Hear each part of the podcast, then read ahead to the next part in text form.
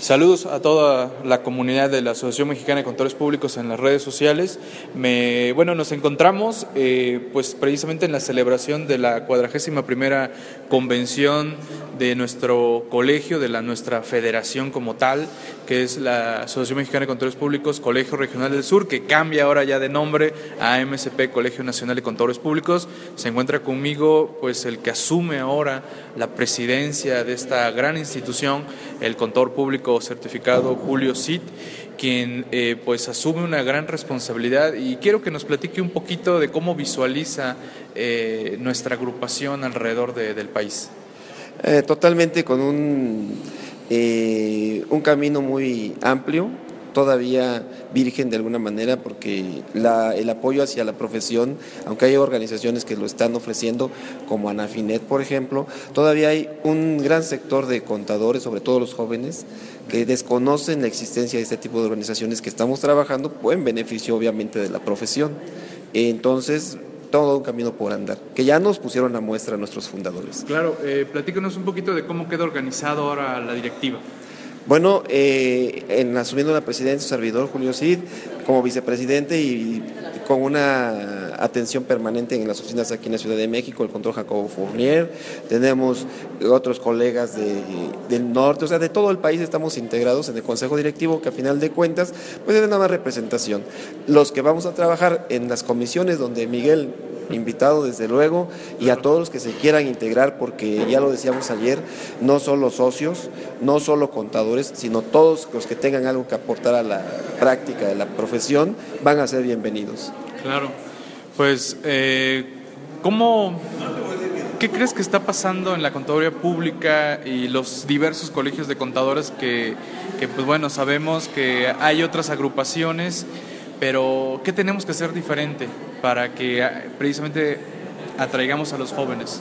Bueno, lo diferente que tenemos que hacer primero es la filosofía que siempre nos ha mantenido acá, el servicio, la capacitación, desde luego, como en, tu caso, que juegan un papel muy importante, la apertura completa a todos y sobre todo hacerlo de manera accesible tenemos que encontrar los mecanismos para que la mayor cantidad posible de contadores puedan integrarse sin que la cuestión del dinero sea un problema.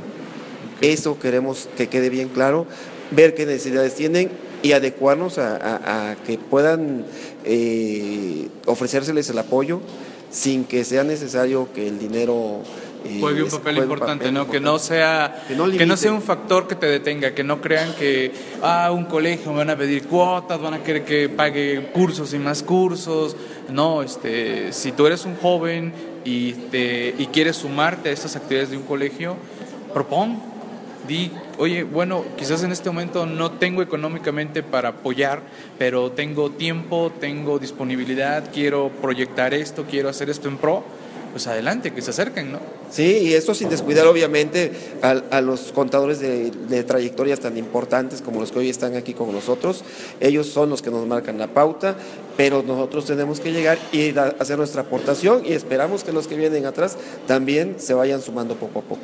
Bien, eh, déjenme decirles que el contador Julio eh, radica actualmente en Tehuacán, Puebla. Desde Tehuacán, Puebla, para todo el país, estará eh, pues atentos a, a, contactarlos. Por favor, redes sociales, contáctanos. ¿Cuál sería, bueno, que te contacten? Bueno, vamos a tener eh, la página del Colegio Regional del Sur que está y ahí vamos a estar difundiendo toda la información que, también nos haces favor constantemente de compartir y la que se esté generando en todo el país y, bueno, ya con los planes que venimos platicando a nivel internacional inclusive, pues vamos a, buscar ser parte de y no solo que eh, recibir los efectos de los cambios, sino ser provocar los cambios. Y bueno, recuerden que esto es parte de la Contaduría Pública Nacionalista. ¿Cómo resumirías ese objetivo de la Contaduría Pública Nacionalista? Mira, cerrarse a la, al, decir la palabra nacionalista, que no se malinterprete pensando que solo queremos o estamos limitados aquí a nuestro país o a nuestros conocimientos de nuestra legislación, no.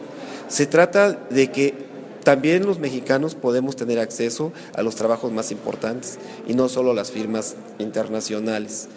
Somos los mexicanos quienes tenemos la capacidad, no solo el derecho, porque el derecho no, no, no nos merecemos nada.